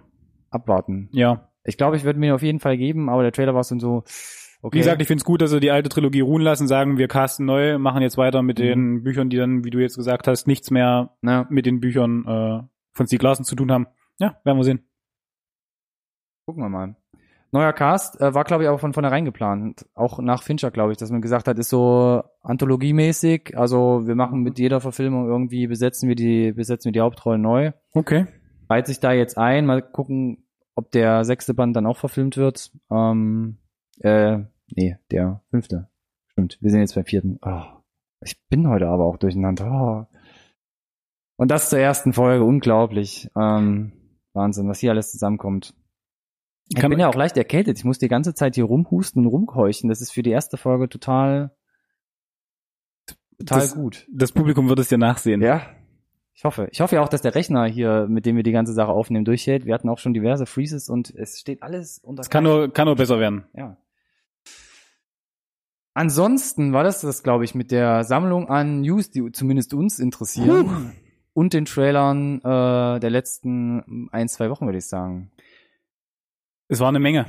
Es Es war eine Menge jeden los. Es war eine Menge los. Und wir haben uns ja entschieden, gewisse Themen auszulassen und uns zu entscheiden, über welche News wir wirklich sprechen wollen. Mhm. Haben wir jetzt gemacht? Check. Jawohl. Und jetzt kommen wir eigentlich zum Hauptthema. Einem Film, der mich äh, auch mit dem Trailer super angefixt hat und dann äh, wusste gar nicht, dass du ihn auch auf dem Schirm hattest. Du meinst plötzlich, ich habe ihn schon gesehen, total toll, lass uns darüber reden. Und ich so, ja, lass machen. Und zwar Upgrade von 2018. Also aus diesem Jahr recht frisch. Ähm, Willst du noch kurz was zu den Specs sagen, bevor wir einsteigen, dass die den- Leute wissen, zu- äh, zu wovon den- wir reden? ja. Weil ich, äh, ich muss zur Scheine des Films gestehen, dass Upgrade ein relativ generischer Titel ist. Das ist auch das Problem, wenn man den jetzt googeln möchte, denn der neue Predators-Film oder Predator-Film heißt Predator Upgrade. Und sobald man das eingibt, sticht der natürlich in jeder Google-Anfrage. ja, natürlich, Man muss gegen schon ein bisschen- Low-Budget-Film, Genau, ja klar. Man, ja, ja. Muss, man muss ein bisschen besser gucken. Ähm, Upgrade. Ähm, ist auch kein Wunder, wenn man den mal schnell übersieht, denn es ist halt wirklich eine relativ kleine Produktion äh, aus Australien, australischer Regisseur äh, Lee ähm, Wannell, den man wahrscheinlich kaum kennt. Er ist Regisseur von Insidious 3 und ähm, So. genau, so, da hat er zumindest relativ viel geschrieben. Also er hat das Er hat die erste, die, er hat, er hat die Trilogie geschrieben. Und ich meine, er hat auch tatsächlich komplett Insidious geschrieben. Genau. Nur nicht überall Regie geführt. genau beim letzten. Genau. Aber ich meine, Saw als auch Insidious sind Dinge, die man schon mal gehört hat. Und ich meine, wenn du das ausgeheckt hast, ja, gut. Also gibt Schlimmeres. Ja. Also Ja. kommt er erstmal so aus dem Grusel, Mystery, Das ist der äh, Horrorsektor, ja, auf jeden Fall. Torture-Porn-Bereich, Ja. so Alles davon, ja. Alles davon. Und äh, aber er an sich macht einen super sympathischen Eindruck. Und äh, wenn man Er, ist auf, er war auf jeden Fall auch, äh, er ist auch jünger noch, als ich dachte, tatsächlich. Also er hat ja oh, schon das habe ich gar nicht auf dem Schirm. Nur auf den ersten Blick, ich kann dir jetzt auch nicht sagen, wie alt er ist, aber Okay. er hat sich gut gehalten. Äh, kommt aus Australien und ähm, hat in Absprache mit der Produktionsfirma dann, wurde ihm auch ans Herz gelegt, einfach der Kosten, der Kosten wegen dreht das ganze Ding doch auch in Australien und hat äh, in Melbourne gedreht. Und wenn man dem Internet glauben darf, dann haben sie es geschafft, fünf Millionen Dollar gerade mal dafür aufzuwenden. Und das Ja. sieht man dem Film, finde ich, nicht an. Überhaupt nicht. Also das, äh, als ich äh, das Budget gelesen habe, tatsächlich war ich auch ein bisschen baff tatsächlich. Also es ist, ähm, ist sehr beeindruckend. Ja. Also wer hätte man verschwenderisch gefilmt, eben, ich hätte gesagt, da fehlt eine Null einfach. Bei fünf Millionen äh, Ja, soweit würde ich jetzt vielleicht nicht gehen, aber ähm, kann, verschwenderisch, sage ich ja. Kann man machen. ja. Also beeindruckend, was sie da für 5 Millionen Dollar hinsetzen, wenn du weißt, was andere größere Produktionen so raushauen Ja. und was du dann da bekommst. Weil nur zum Vergleich, ähm, wir hatten glaube ich schon mal drüber gesprochen, irgendwie ähm, abseits von dieser Folge. Mission Impossible Fallout hat 180 Millionen gekostet, also 180 Millionen. 180 Millionen. Ja, ein Großteil davon ist die Versicherung für Tom Cruise. Das kommt nämlich nur oben drauf. Tom Cruise hat sich ja bei Mission Impossible Fallout den Knöchel gebrochen und alleine dafür musste die Versicherung nochmal mit 70 Millionen äh, Schadensersatz. Es ist ja, es ist ja nicht nur, es ist ja nicht nur der Schadensersatz. Ähm, er hat sich den Knöchel gebrochen. Äh, Hauptdarsteller kann nicht weitermachen. Die ganze Produktion steht Produktion steht still. ähm, das kostet alles Geld. Also die, da verbrennst Naja, du Tag, jeden Tag Geld. Klar. Ja, und das macht sich dann am Ende auch im Budget bemerkbar, klar. Ja, auf jeden Fall. Das heißt aber auch, nur für die Ausfallkosten von Mission Impossible hätte man mindestens, also wirklich mindestens zehnmal Upgrade drehen können. Ja. Muss man ein bisschen in Perspektive setzen, ja, auf jeden Fall. Ähm, also Hut ab für diese Leistung und es gibt auch diverse Interviews ähm, von ihm, ähm, von ähm, Lee Wannell, wo er sagt, wie er es gemacht hat und wo er wirklich gesagt hat, er ist wirklich ganz klassisch, wie man es, glaube ich, auf der Filmschule lernt, rangegangen. Wirklich, was brauchst du, was kann ich entbehren und wie kann ich also wirklich das, das Drehbuch mit dem Skalpell schreiben, um es so ähm, knackig wie möglich zu halten. Und er hat so ein Beispiel, glaube ich, von einer Szene von Upgrade, wo er sagt, ähm, da war irgendwie was mit ähm, drei Männer bemerken den Hauptprotagonisten und rennen auf ihn zu und äh, führt wahrscheinlich zu irgendeiner Kampfszene. Und dann hat er gemeint, ja, machen wir doch ein Mann ähm, bekommt ihr aufmerksam und rennt auf ihn zu. Und zum Schluss dachte er so, machen wir doch ein Mann sieht ihn, macht aber nichts. Oh, das war so ein Beispiel, das er Ja. genannt hat. Und so hat er sich Stück für Stück rangetastet. Melbourne ist natürlich australischer Dollar nochmal wesentlich günstiger. Ähm, sie hatten da relativ gute Produktionsbedingungen. Ich muss dazu sagen, was, äh, äh, was mir positiv aufgefallen ist, ist tatsächlich ähm, die Auswahl der Sets, Mhm. die im Film sind. Ähm, die sind auf dem Punkt. Ähm, bringen genau das rüber, glaube ich, was sie ähm, audiovisuell rüberbringen sollten. Sind großartig ausgewählt. Mhm. Ähm, und ich glaube, das ist einer der Punkte, warum der Film teurer wirkt und wir teurer wirken kann, als ähm, vielleicht das Budget auf den ersten Blick erahnen lässt. Ja. Genau. Äh, ein Koster, äh, ein Koster, ein großer Kostenpunkt ist auch äh, der Cast natürlich. Der ist, ich, ich würde es mal als, als wirklich unbekannt, w- würde ich es bezeichnen. Und ähm, es flogen nämlich mal so Namen wie, wie Jake Gyllenhaal oder so als Hauptrolle durch die Gegend, wo dann natürlich relativ schnell klar war, ist budgettechnisch einfach. Aber overkill. dann hättest du natürlich äh, einen Namen, der ein bisschen zieht, ne? Das ist halt die Frage, ne? Also es gibt ja dann doch mal auch kleinere Filme. Äh, Ich denke, apropos Jake Gyllenhaal, Nightcrawler ist, glaube ich, äh, nie groß explodiert, war eher so unterschwellig in, ähm, in die Kinos gekommen. Fand ich ein super Film und einer seiner, also wirklich krassesten und besten Performances bis jetzt. Donnie Darko. Sorry. Gut. Das ist so dieses, Ähm. dieses Jake Gyllenhaal Totschlag-Argument, ne? Ja. Donnie Darko. Ähm, Cast, also in der Hauptrolle, äh, Logan Marshall Green. Wenn man wirklich aufgepasst hat, dann hat man ihn im letzten Spider-Man Homecoming. Homecoming gesehen. Ja. Als einer der, Als der erste Schocker. als einer Und warum, das, warum er der erste Schocker ist, weißt du, wenn du den Film gesehen hast. der, genau. Einer der Ja. Tunichtgute, der da, ähm, Ja. Als Holland Bösewicht, letzten Endes. als, ja. als Bösewicht genau. da ein bisschen mit äh, neuartigen Waffen durch die Gegend jagt. Und ähm, da muss ich erst richtig hart überlegen, Prometheus. Prometheus. Prometheus, wo hat er denn in Prometheus mitgespielt? Prometheus, er ist der Mann, Er ist der Mann. ja, Er ist der, der Mann an dem experimentiert wird. als, okay, ich wollte es so anfangen, als, als, Sorry. als Forscher, als Forscherpaar, wir schließen den Kreis wieder mit Nomi Rapaz, ähm, Ja. die, die, die Inschriften auf Island entdeckt. Ja. Und dann dachte ich so, ah, stimmt. Und seitdem eigentlich auch keine größeren Sachen. Es gibt ein paar Serien, wo er mitgespielt hat, ähm, und ein paar äh, kleinere Filme. Ich kann nur sagen, dass ich ihn prinzipiell gerne sehe. Genau. So, wenn er mal da ist. an sich äh, super sympathisch und äh, finde ich passt perfekt in diese Rolle rein. Willst du noch kurz erzählen, worum es geht? Ganz grob umrissen? Oder soll ich das machen? Ganz groß umrissen. Ähm, na, ich hätte jetzt hier mal einfach noch den Cast schnell abgearbeitet, aber Ach so, was hast du denn noch? Na, was ich noch hab, also wo man halt wirklich sagen muss, ich, ich erwähne es einfach kurz, ähm, Harrison Gilbertson spielt ähm, den, den, den Tech-Nerd letzten Endes im Film auch Need for Speed, um das Thema nochmal aufzugreifen.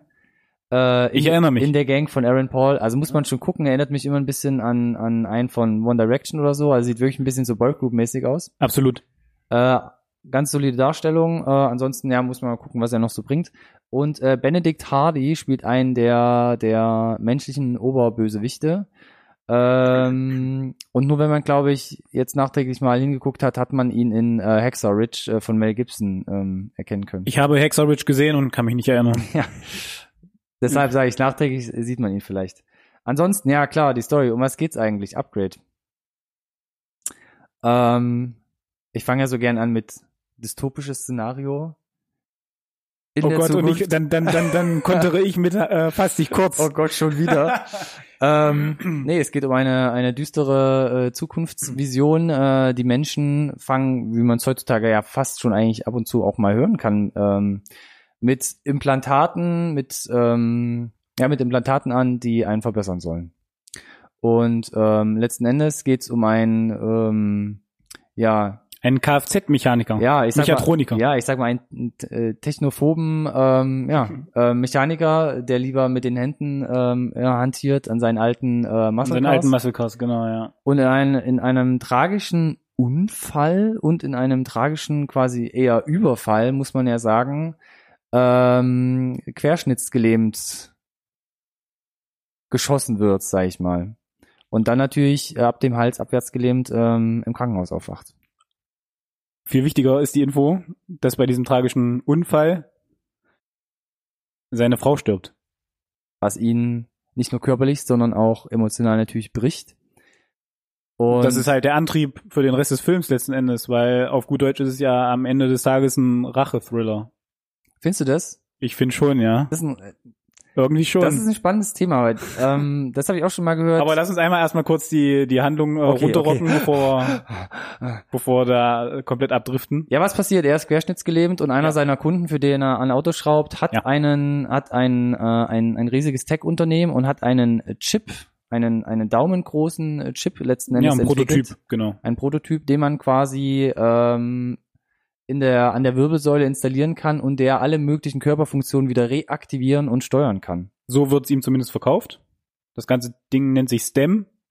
War, by the way, übrigens auch mal Originaltitel, Genau, als so Originaltitel genau. angedacht. Würde ich jetzt nachträglich besser finden. Würde auch keine Probleme mit dem neuen Predator-Film bei Google erzeugen. Werden sie nicht Predator STEM genannt, genau. Genau, so, das Ding heißt STEM. Und du darfst wieder, Entschuldigung. Das war halt auch so ein Einwand vom Regisseur, ne? STEM am Kino? Sagt dir das was? Lo- Lockst du die Upgrade sagt mir auf jeden Fall immer noch viel, viel weniger. Ja, aber es ist schon ein bisschen kerniger, oder? Upgrade. Hm. Okay. Ähm, wo sind wir stehen geblieben?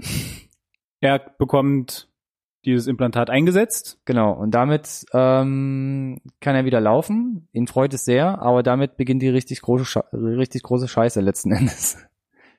Punkt. Denn, ja, es ist ganz interessant. Also du wirst eher als Rache-Thriller verkaufen, aber er nutzt natürlich seine wiedergewonnenen körperlichen Fähigkeiten, richtig, um natürlich die, die Attentäter dieses Unfalls, wo auch seine Frau ums Leben kam letzten Endes, ähm, zu stellen. Man muss jetzt dazu sagen, du unterschlägst den wesentlichen Fakt, dass äh, das, Up das Upgrade, das Implantat ihn nicht einfach nur wieder zum Laufen befähigt, Genau. sondern, Sondern ihn noch einen Mann ins Ohr setzt. genau, die künstliche Intelligenz hat eine Stimme, äh, die durch Vibrationen irgendwie in die Gehörgänge übertragen wird, weil das Ganze ja an der Wirbelsäule befestigt wird. Bedeutet nur er kann es hören. Und diese künstliche Intelligenz kann im Zweifel deine Reflexe, mh, möglicherweise auch dein Schmerzempfinden steuern und dich besser machen als normalen menschlicher. Also es ist eine super, super entwickelte KI, künstliche Intelligenz, die letzten Endes während des Films auch ein, ein gewisses äh, Selbstbewusstsein entwickelt oder letzten Endes auch eigene Ideen schmiedet, was sie da in Kombination mit diesem Körper machen kann. Und ja, es wird Ja, die letzt- lernen sich kennen während des Films, Genau, so kann man es nennen. Ne? ja, Eigentlich sie lernen sich kennen, aber man merkt schon irgendwann, dass der Chip da irgendwie ein bisschen mehr will und, glaube ich, ihn auch immer mal wieder in Situationen drängt, wo er jetzt nicht unbedingt vielleicht äh, hineingegangen oder denen nachgegangen wäre. Und ja, bringt aber trotzdem auch den Protagonisten so ein bisschen in die, später zumindest in die Situation, dass er sich ein bisschen mehr auf diese Fähigkeiten der künstlichen Inte- Intelligenz verlässt ja, und es auch ein bisschen drauf ankommen lässt dann. genau. Und ich glaube, man sieht es ganz gut schon in dem Trailer, der die Geschichte so ganz gut anreißt, bevor wir uns hier echt äh, noch die Münder fußlich reden, von A nach B. Ähm, wo er in den ersten, ersten Kampf äh, involviert wird, natürlich von so einem Gangster komplett abgezogen wird und dann der Chip zu ihm sagt, ja so, ich könnte dir jetzt helfen, du musst mich einfach, musst mir einfach nur die Freigabe erteilen. Das dann auch Also tut. so wie die, die, die Firewall durchblasen. genau. Ja. Und dann äh, durch Stam zum äh, Über-Ninja mutiert und mit seinen äh, Kampftricks und Moves ähm, so ziemlich jeden dann äh, ja gegen die Wand spielt oder kämpft vielmehr. Genau. So, wie das Ganze ausgeht, würde ich jetzt tatsächlich ein bisschen offen lassen. Der Film ist noch super neu. Ich dachte, wir wollten Äh, gerade spoilern und sagen, wie es ausgeht. Und äh, ich würde jedem die Chance geben, den zu sehen, weil es lohnt sich auf jeden Fall aus meiner Sicht. Hat auf jeden Fall bis zu einem gewissen Grad sogar Kultpotenzial. Das glaube ich Durch eine auch, sehr ja. audiovisuell äh, prägnante Erzählweise. Äh, sehr High-Class produziert, hatten wir ja schon gesagt, dass es sehr Mhm. beeindruckend ist für das Budget. Aber du hast von der Kampfsequenz angefangen. Würde ich mal kurz noch sagen, wie ich zum Film gekommen bin, weil Mhm. ich habe tatsächlich keinen Trailer vorher gesehen. Ah, ich hast- bin, oh, ich bin komplett über, ich bin über ein GIF gestolpert über ein von, GIF? von dieser ersten Kampfszene, Ah, okay. nachdem er quasi Stem Aktiviert. Kontrolle gibt. Ja. Und dachte mir, meine Güte, was auch immer da abgeht, das habe ich noch nie gesehen. Das ist was Neues, visuell, äh, das ich total spannend finde. Ich muss rauskriegen, was das ist. Und ich bin am Anfang davon ausgegangen, dass es ein Kurzfilm ist vielleicht, der irgendwas Neues probiert. Mhm. Und bin dann drüber gestolpert, dass es ein Spielfilm ist, der schon released ist. Und dachte mir, um Gottes Willen, Den muss ich das, haben. Ich muss das zügig sehen, weil ich bin dann der nächste, nächste Weg war der zu IMDb und äh, das IMDb-Rating als auch die der Metacritic-Score war total gut, Mhm. was für so einen Indie-Film mich absolut überrascht hat, gerade weil er ein bisschen auf der brutaleren Seite war nach dem Gift, das ich da sehen durfte. Und äh, ja, also wir hatten ja jetzt erwähnt, die die Kampfszenen sind's, die das Ganze wirklich abheben und äh, einzigartig machen, weil ich habe sowas vorher noch nicht gesehen. Ja. Und wir beide haben dann, glaube ich, recherchiert, wie, wie genau sie das hinbekommen haben. Also es geht direkt um die eine Szene wahrscheinlich. Er liegt am Boden, wurde niedergerungen, Ja. aktiviert Stam und äh, in einer 90 unmenschlichen 90 Grad Manier richtet er sich auf und macht Moves und ähm, es gibt halt eine sehr spe spezielle Kamerabewegung auch, die die ganze Choreografie halt dementsprechend abfilmt. Na, der Hauptcharakter bleibt permanent in der Mitte des Frames. Genau. Also die Kamera, egal welche Körperbewegung er gerade macht, der bleibt immer scharf. Die Kamera bewegt sich um die eigene Achse passend zum, zur, zur Schauspielerbewegung. Auch passend, auch passend zu seinen äh, Neigungen. Also auch wenn er Genau. sich nach vorne und nach hinten neigt, was dem Ganzen, glaube ich, so einen so einen ähm, ungewohnten, räumlichen Eindruck fand ich auch. ja. Also einfach ungewohnt zuzuschauen. Also Ja. wir sind, äh, wir haben, wir haben eine gewisse Erwartungshaltung, wie äh, Kamerabewegungen in dem Film auszusehen haben und äh, die sind anders dort. Genau. Und das finde ich auch total spannend. Und was natürlich noch hinzukommt, ist eine grandiose Schauspiel schauspielerische Leistung, Ja, weil das musst du auch erstmal hinbringen. genau. Und da mussten sie sich ja auch ran iterieren, weil ähm, er hat ja selber in einem Interview gesagt, der Hauptdarsteller, dass äh, er sich selbst gefilmt hat ein bisschen, wie er Mhm.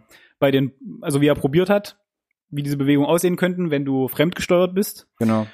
Und äh, wo es dann nur Input vom Regisseur gab, der meinte, mach mal ein bisschen weniger Mr. Robot Dancing Mr. Robot irgendwie, Dance, ja, genau. sondern äh, und ich glaube, da, wo sie dann am Ende hingekommen sind für den Film, macht er ganz fantastisch. Genau, also ich find's von der schauspielerischen Leistung auch genial. Also du kaufst ihm wirklich ab, dass er gelähmt ist, sein Kopf quasi auf diesem Körper steckt, er aber völlig überfordert ist, dass dieser kleine Chip, der jetzt seinen Körper steuert, total abgefahrene Kampf und Nahkampf und Ausweich äh, Moves und Techniken plötzlich drauf hat und dann plötzlich die Gangster da wirklich äh, in Grund und Boden ähm, manövriert.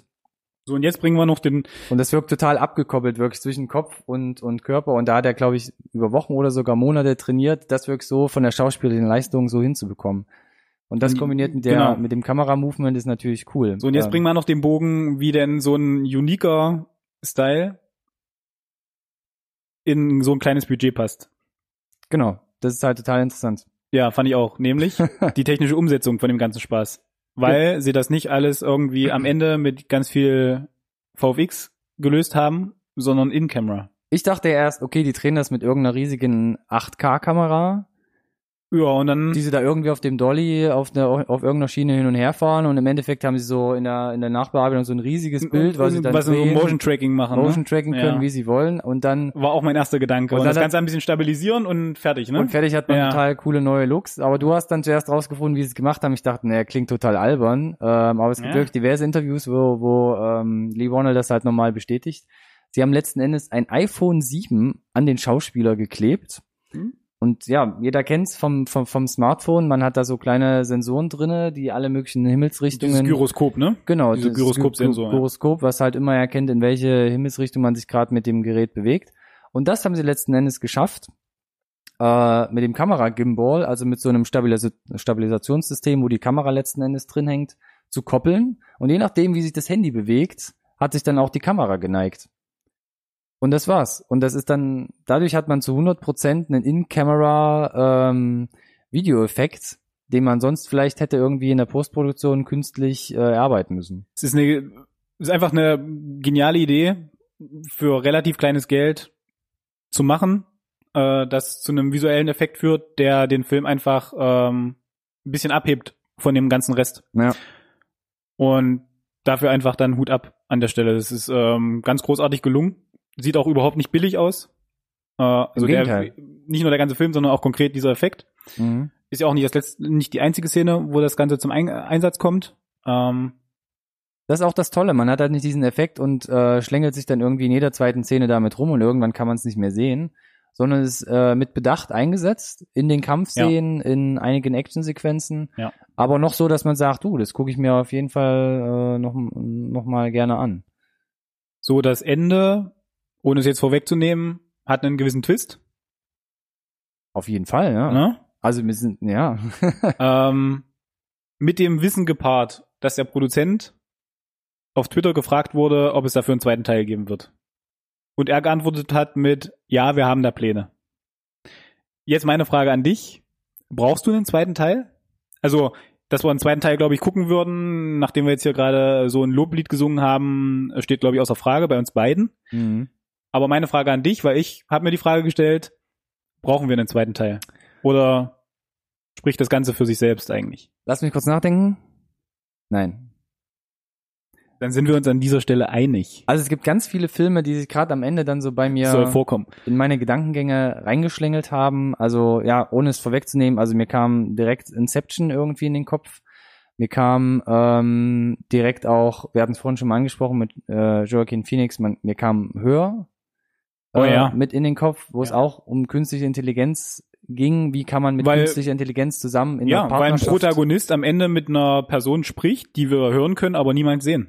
Genau. Und Ja. die, die, diese KI letzten Endes, die ist zu, ja, die ist zu bestimmten ähm, Sachen und Entscheidungen führt, ob sie jetzt gut oder schlecht sind und das natürlich, ähm, ja, das einfach letzten Endes ein digitales Wesen, ein Kunstwesen ist und das letzten Endes aber zu dir in der realen Welt ähm, zu Konsequenzen führt durch dein, letzten Endes durch dein weiteres Denken und Handeln. Ich meine, es gibt etliche Filme, die dieses ganze künstliche Intelligenz-Thema äh, aufgreifen, Ja. gerade aktuell. Und es ist nun mal ein absolut äh, aktuelles Thema.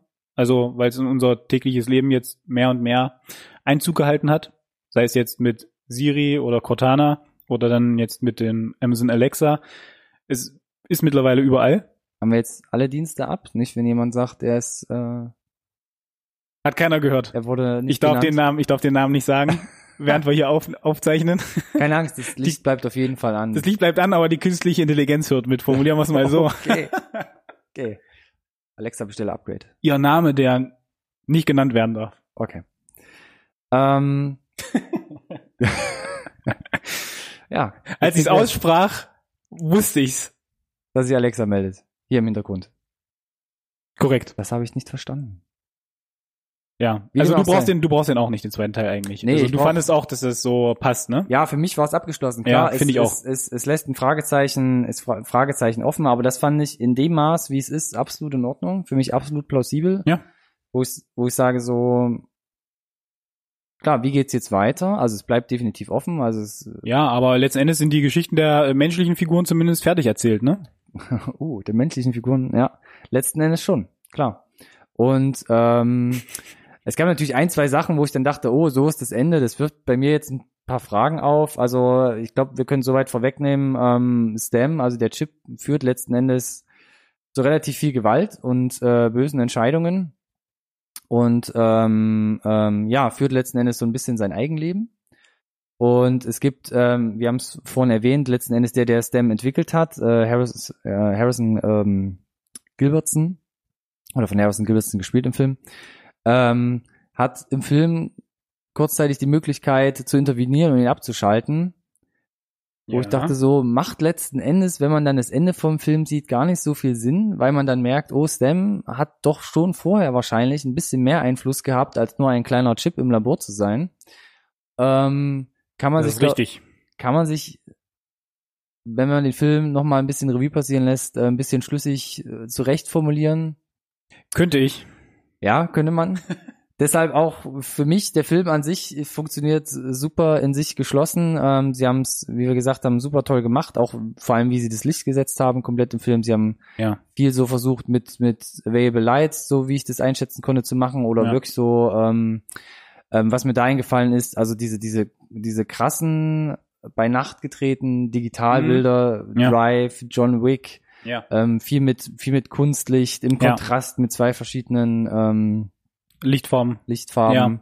Ähm, sah super gut aus. Ich fand generell die Kameraarbeit äh, sehr beeindruckend. Genau. Also die ganzen, also es ist eine sehr ruhige Erzählweise insgesamt fand ich. Also viele Kamerafahrten ja, ähm, und die waren alle auf den Punkt. Ja. Und ähm, wir hatten, wir beide hatten das Thema schon mal. Ich muss zur Schande von Mission Impossible Fallout gestehen, dass ich bei Upgrade nicht gesehen hätte, dass sie mit der Schärfe irgendwie mal daneben gelegen hätten. Mission Impossible Fallout.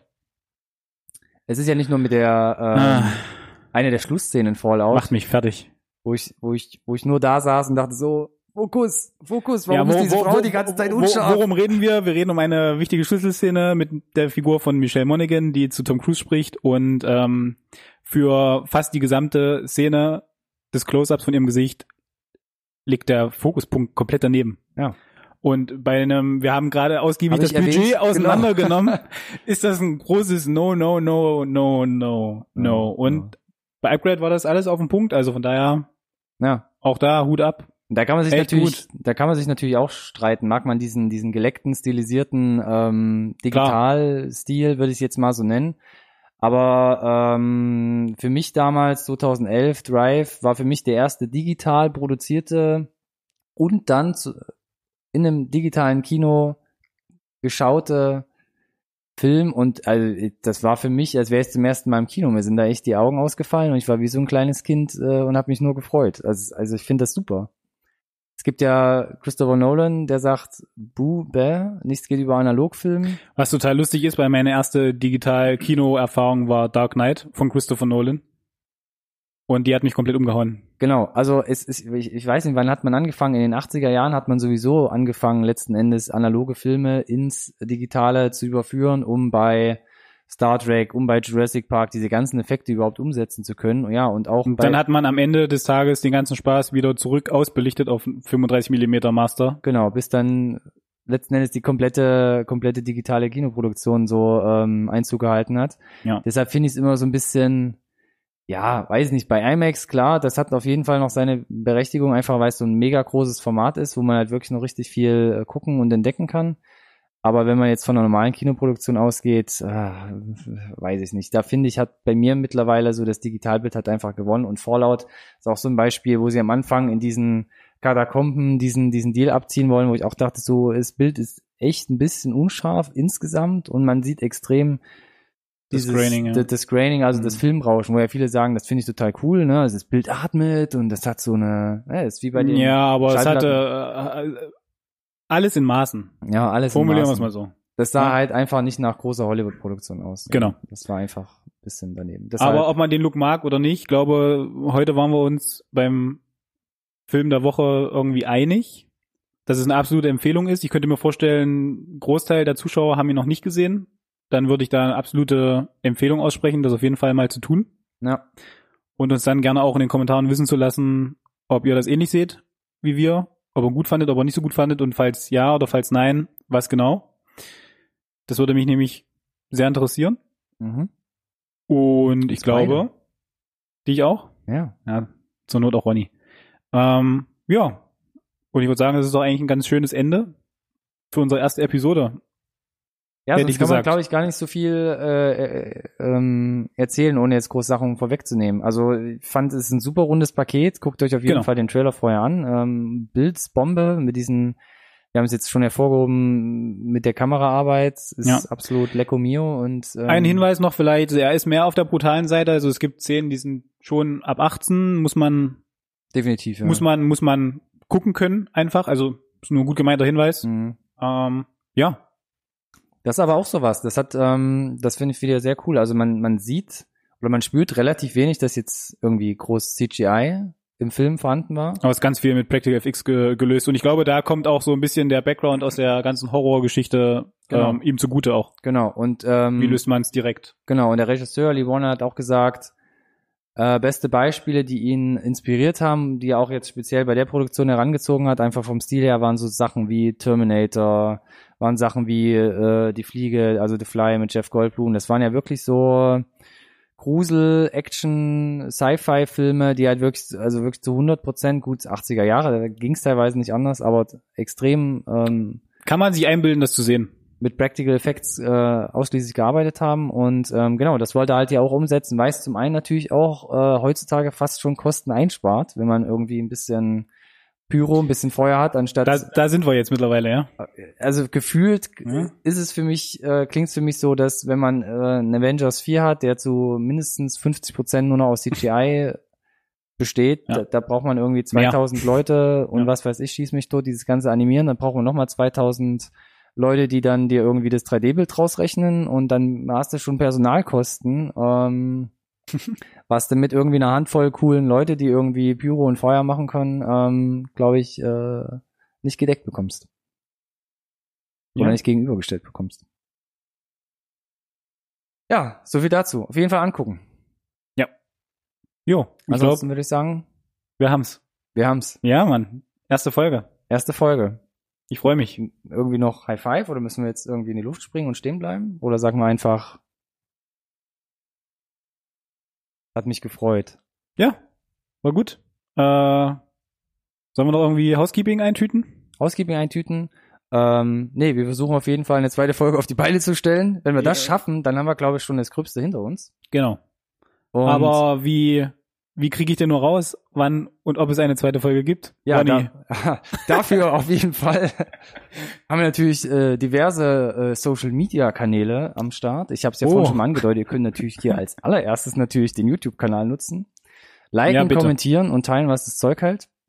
Und uns natürlich ähm, auf Instagram, Twitter, Facebook reicht.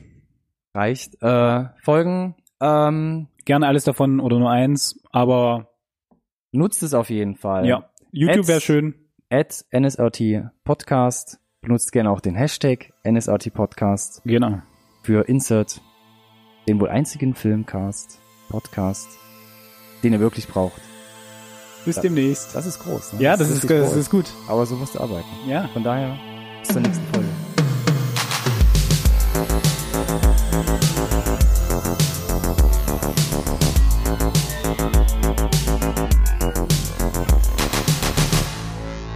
Conversation can serve no purpose anymore.